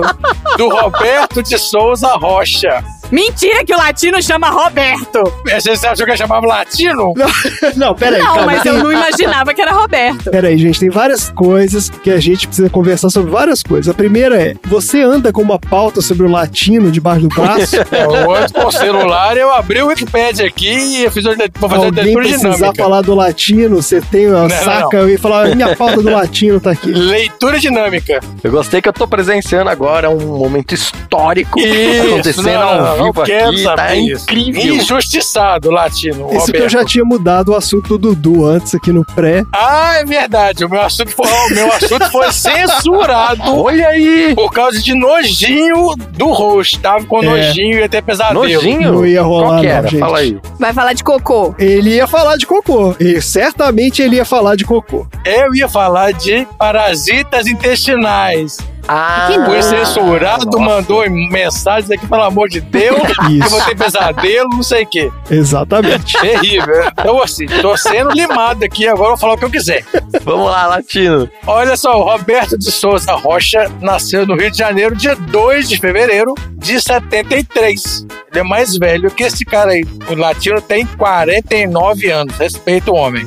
Ele e o Macaquinho 12. Ah, essa história do macaquinho é uma história que você vai maravilhosa. chegar lá, calma que é o final. Esse é o final, o macaquinho. Tá bom, tá bom, ser tá bom. do bolo. Cereja do bolo. Então, ó, quando o Latino era adolescente, ele morou no exterior. Trabalhou como garçom, ilusionista, cozinheiro, dançarino e copeiro. Garçom ilusionista, ele foi de um extremo ao outro e voltou. e voltou, e voltou. Ele não podia ter sido garçom, copeiro e depois ilusionista, não. Ele foi garçom, depois ele foi ilusionista e depois foi copeiro. É, gente, ele tá fazendo o que aparecia ali na hora, é claramente. Ele poderia ser um garçom ilusionista. um garçom ilusionista. Fazia sumir seu copo, é isso que ele fazia. O garçom, ele sempre desaparece quando a gente precisa dele, né? Então. Todo garçom é meio ilusionista, é verdade. David Copperfield. O cara some, cadê o garçom? Sumiu. Então segura essa, André, segura essa aqui, ó. O Latino afirmou que trabalhou como road do David Copperfield. Ah! Olha Ah, aí.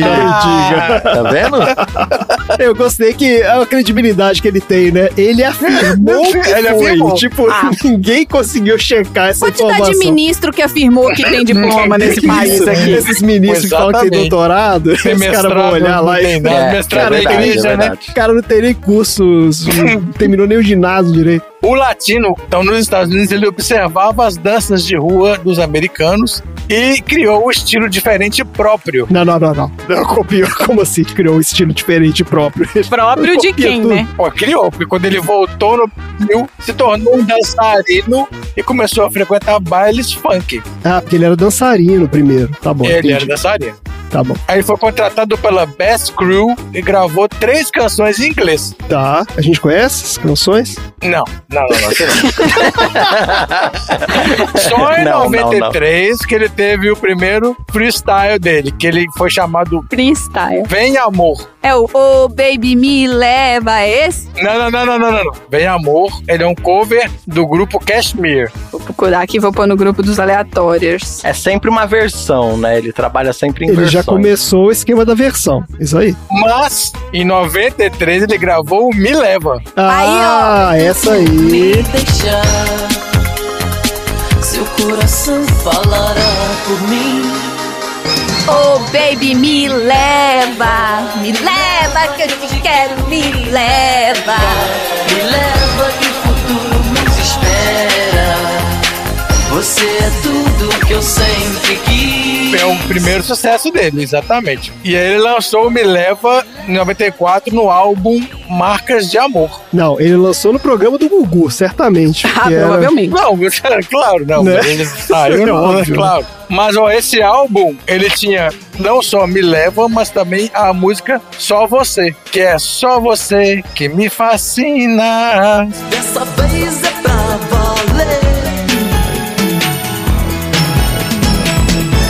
você que me fascina. Só você que me alucina. Só você que me faz delirar com o seu jeito de. Mas o Dudu, nessa época, ele já era o latino mesmo ou ele tinha outro nome e depois virou latino? Como foi isso aí? Eu acho que ele já é latino, porque ele chegou Desde no Brasil sempre ele já falando achou- que ele era latino. É, Ah, tá. é O latino. nome artístico dele sempre foi latino. No Roberto desapareceu, obliterou aqui. Entendi, entendi. Ó, nesse álbum que tem o Me Leva e Só Você, que são as mais famosas, tem uma música Não Adianta Chorar, tem uma música que chama Cadeira de Rodas, Meu Deus do céu. tem uma que- música que chama Coisas do Destino. Olha, eu tô postando pro grupo dos aleatórios pra eles verem uma qualidade incrível. Me leva do latino no Xuxa Park. A qualidade tá excelente. E olha só, é bom procurar aí também que em 97, o terceiro álbum dele, que se chama Latino, Hum. foi gravado todo em espanhol. É, A gente já ouviu alguma coisa desse disco? Será? Não, né? Não sei. Olha só, o Latino lançou em 2004 o álbum As Aventuras do DJ L. O que, que é DJ L? DJ latino. Olha só as músicas. Hum. Festa no AP, Ah, Renata. Renata? Renata, ingrata. A Marília conhece Renata aí, ó. Mas vou deletar ah, ah, sua insensatez. Renata, ingrata. Um amor por uma ilusão. Renata, Ingrata, quem planta sacanagem colhe solidão. Eu só conheço a festa do AP mesmo. Eu conheço porque todas as Renatas odiavam essa música. É, a festa do AP ficou famosa porque era ele tava fazendo uma versão de uma música do Oriente Médio aí, não, cara. Ah, claro, ele tá sempre. Era uma gente. versão. Hoje é festa lá no meu AP. Pode aparecer, vai rolar bunda lelê. Place é blesta, numa numa yay. Numa numa yay. Numa numa numa yay. Vamos aprender isso de uma vez. Todas as músicas do Latino, sem nenhuma exceção, Todas, são todas. cópias de outras músicas. Calma, esse álbum, As Aventuras do DJ L, ele lançou em 2004. Aí em 2006, ele lançou um CD chamado As Novas Aventuras do DJ L. claro. Que original. ah, excelente, velho. Ai, meu Deus do céu. No seu descuido, meu gol de placa. Não mete essa que eu estava na banheira.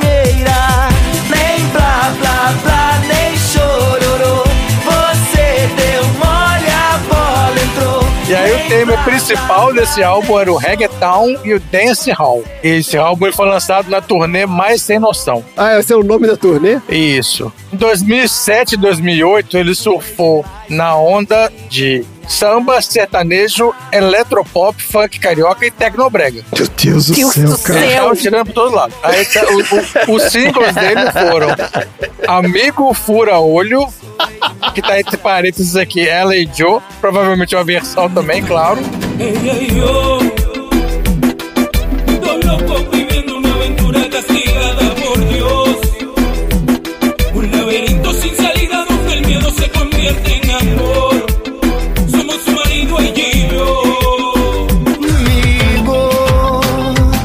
Ela só quer me encontrar escondida, alimentando esse amor. Amigo fura-olho. Amigo Fura Olho, Selinho na Boca, É. com a participação da cantora Perla e Pancadão ou Sertanejo, uma música que ele fez com uma música, a dupla sertaneja André e Adriano. É, eu lembro disso, eu tava lá cantando com Você o lembra disso? Você tava lá? Meu colega. Eu era o André da dupla. Ah, Tudo. Nossa. Que pariu, hein? Mas olha só, eu não vou julgar muito o latino, não, porque tem muita música aí de banda que todo mundo gosta e tal, que é versão, hein? Falamos sobre isso aí recentemente, ó. Isso, um é, episódio então. aí de sessão aleatória. Isso. Pois é, o cara tá ganhando ganha-pão É, dele, gente. É isso. sobre tá trabalhando. É, ó. acontece. Em 2010, ele tava no ostracismo ainda, tá? Tentando, né? Ah. Só que aí, ó, no final de 2011, ele emplacou uma música na novela. Ele emplacou Dança Duro. com Duro. Que não é dele. Esse Não, Dança não é com dele. Duro. Claro que não. É, claro que não. certo. Dança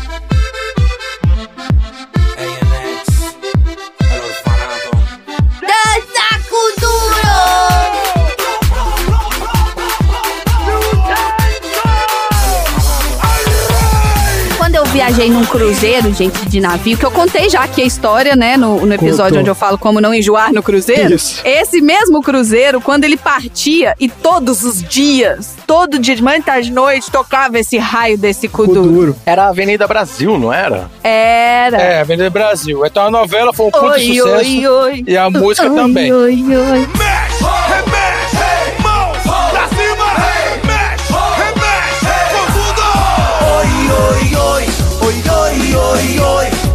É porque era a abertura da novela, a música. Pô, aí o cara tem que fazer sucesso mesmo, né? Não tem Eu jeito. estudei em Viçosa. E Viçosa recebe muito aluno estrangeiro. E lá em Viçosa tinha um núcleo de africanos. Certo. Então a gente ia nas festas dos africanos e tocava realmente com o duro, de verdade. Que não tem nada a ver com essa música desse cara aí, essa palhaçada aí. Não, não, mas não, eu não entendi. Como assim? Kuduro é um ritmo. É muito mais bacana. É o ritmo africano. Ah, tá. Você tá dizendo que a música dele não é no ritmo do Não, kuduro não, africano. na música dele não é o Kuduro original mesmo, que a gente dançava com a galera. É igual se o cara fizesse uma música, entendeu? Um samba falando vamos, vamos bailar e dançar salsa e não tem nada a ver, entendeu? Isso, e que já fizeram também, né? Existe isso. Entendi. E aí ele fez uma versão do Gangnam Style, Ah, chamada Despedida de Solteiro, Isso. Laçar, Puxar, Beijar. É, Marina, agora eu vou ter que colocar a música. Sinto Não, muito, não mas vai ter que colocar, agora vai ter que colocar. É, agora vai. Agora vai. Tô muito louco e a ressaca vai me matar. Eu ligo um dane-se, eu quero só deixar brincar de te laçar, laçar. Laçar, puxar, beijar. Te pegar. Eu vou falar das filhas dele. Ele tem, ó, ele tem dos filhos dele. Vai falar das filhas dele, pô. Ele tem 10 filhos. Quê? Todos com mães Ah, diferentes. não, não, não é possível. É o, é o Catra, é o Mr. Catra de novo? Por isso que o cara tem que lançar música todo ano, porque tem que pagar a pensão da galera.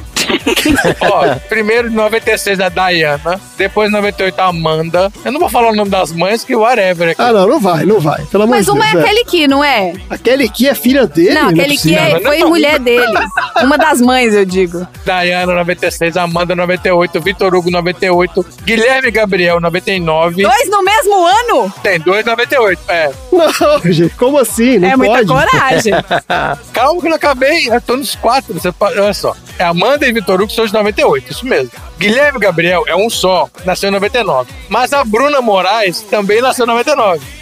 A Suzana nasceu em 2000, a Ana Júlia em 2007, o Bernardo nasceu em 2011 e a Valentina também nasceu em 2011. Gente, ele tem, é, cada dois anos ele tem dois.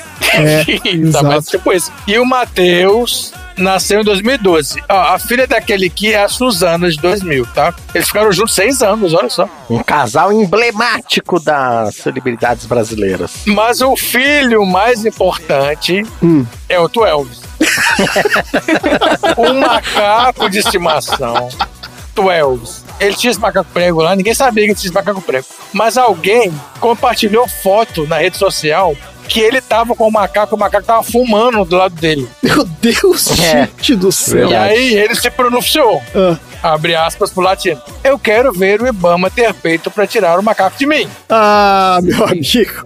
Eles querem aparecer com isso. Não tem nada disso.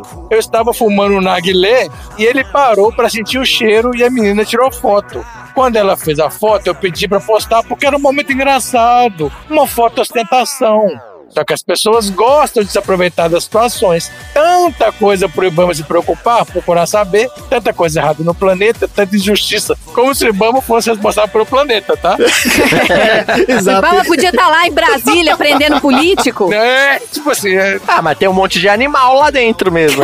é um monte de anta, né? O cara tirou uma foto com um animal proibido. Não pode ter animal silvestre. Isso É proibido, por lei. Não, e essa é uma desculpa mais esfarrapada que já existiu no universo, né, cara? Só que aí, em 2017, o Twelve desapareceu. Durante alguns dias aí, o latino ficou desesperado, Eu lembro desse drama, coitado do 12. pedindo pra alguém achar o Twelve. Ele, Ele chorava. postou vídeo chorando. Isso. Fizeram uma busca aí por matas e riachos por- em mais de 30 condomínios pelos complexos da Barra da Tijuca e aí encontraram ele numa residência próxima ao lago do aeroporto de Jacarepaguá. Nossa. E aí o latino chegou a afirmar que ele queria adquirir outro macaco para fazer companhia pro Elvis.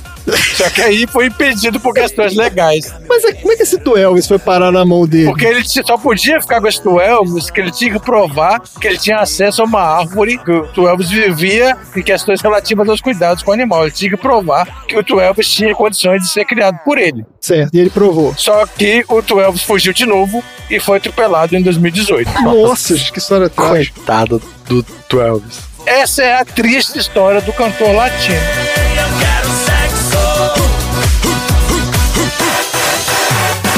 Laça, puxa, beija. De onde vem esse cheiro? Ai, que cheiro. O cheiro do Sr. Kim. Do Sr. Kim? Hum, Não tô entendendo direito. mesmo? Você já deve ter sentido. Aquele cheiro que flutua pelo carro. Como posso descrever? Cheiro de velho? Não, não é isso. Com o que parece? Com um rabanete velho? Hum. Não. Sabe quando você cozinha um pano? Cheira assim.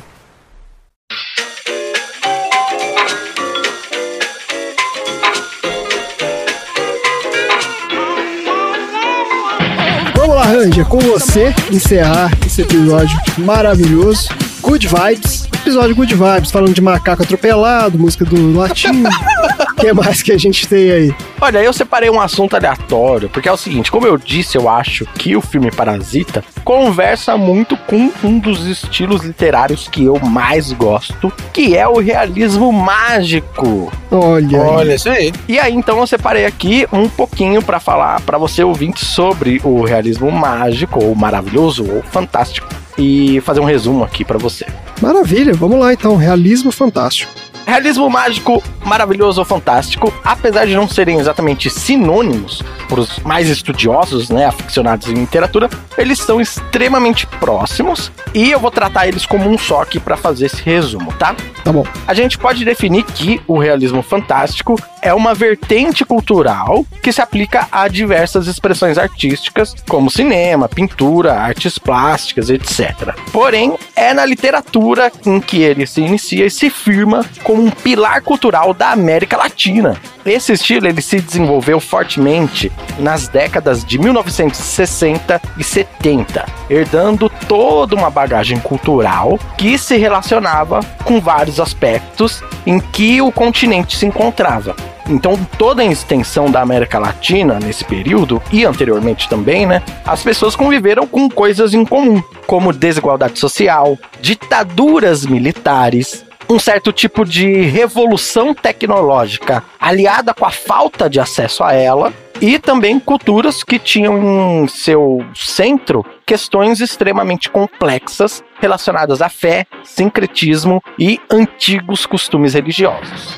O realismo fantástico, então, é um estilo literário que também surge como resposta ao realismo europeu, que ganhou muita força com a Revolução Industrial. Nessas histórias realistas, o cerne da trama é em si a realidade, os dilemas da vida moderna, da humanidade, do seu dia a dia, analisando e contestando esses valores, crenças e contradições.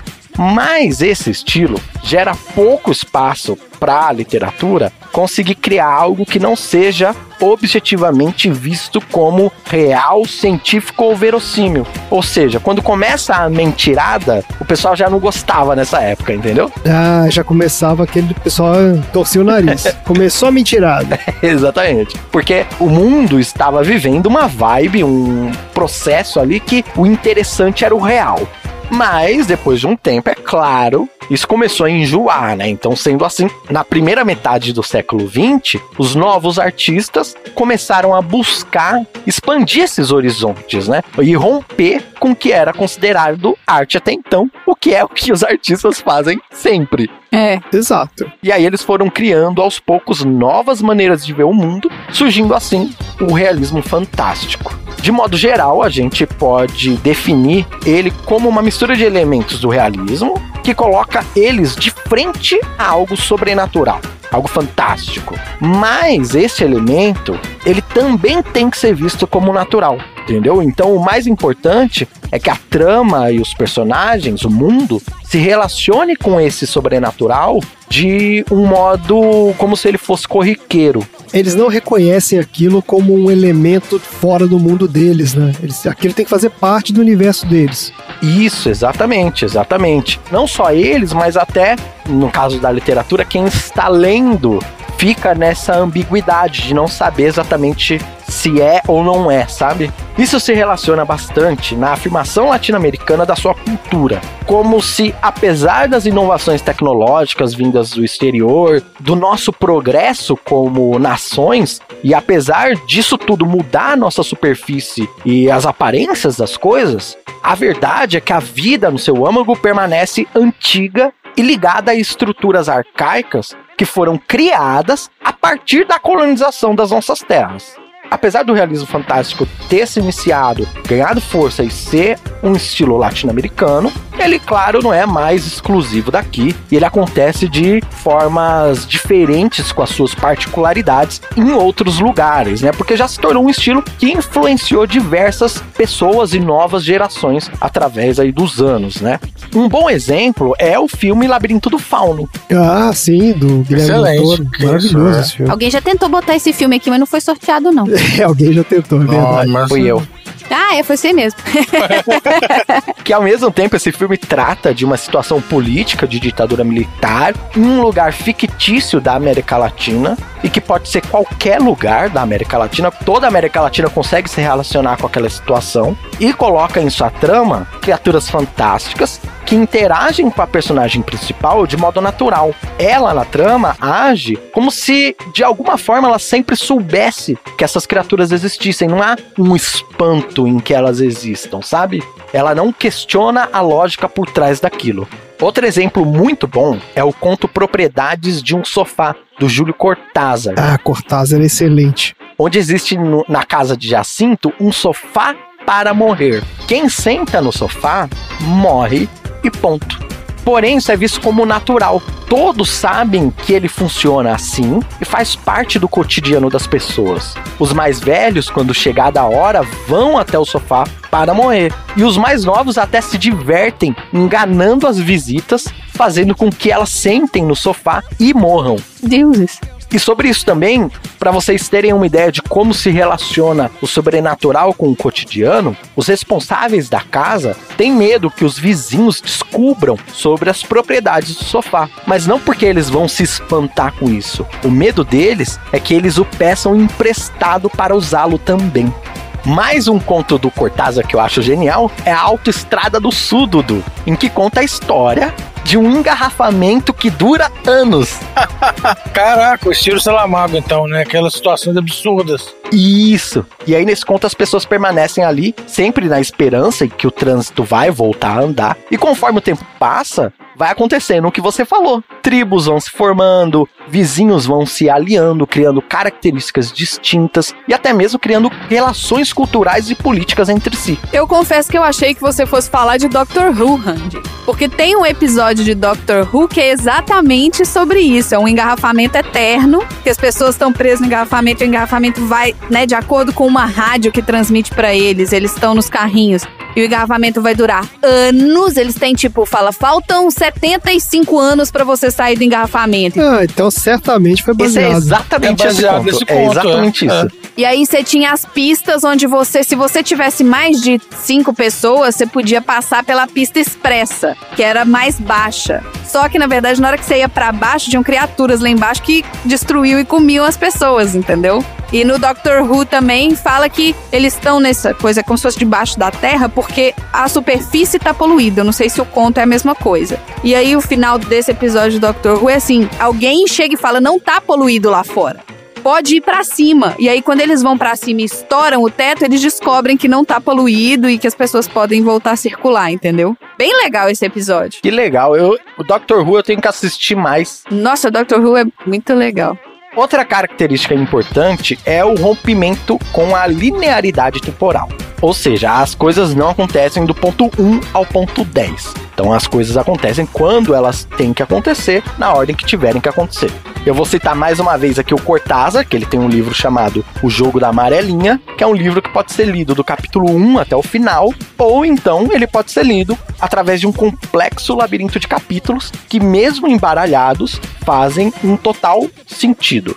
E claro também os 100 anos de solidão, que é um dos maiores expoentes desse estilo do Gabriel Garcia Marques, onde a gente acompanha a personagem principal do livro, a comunidade barra vila barra cidade chamada Macondo através da sua existência.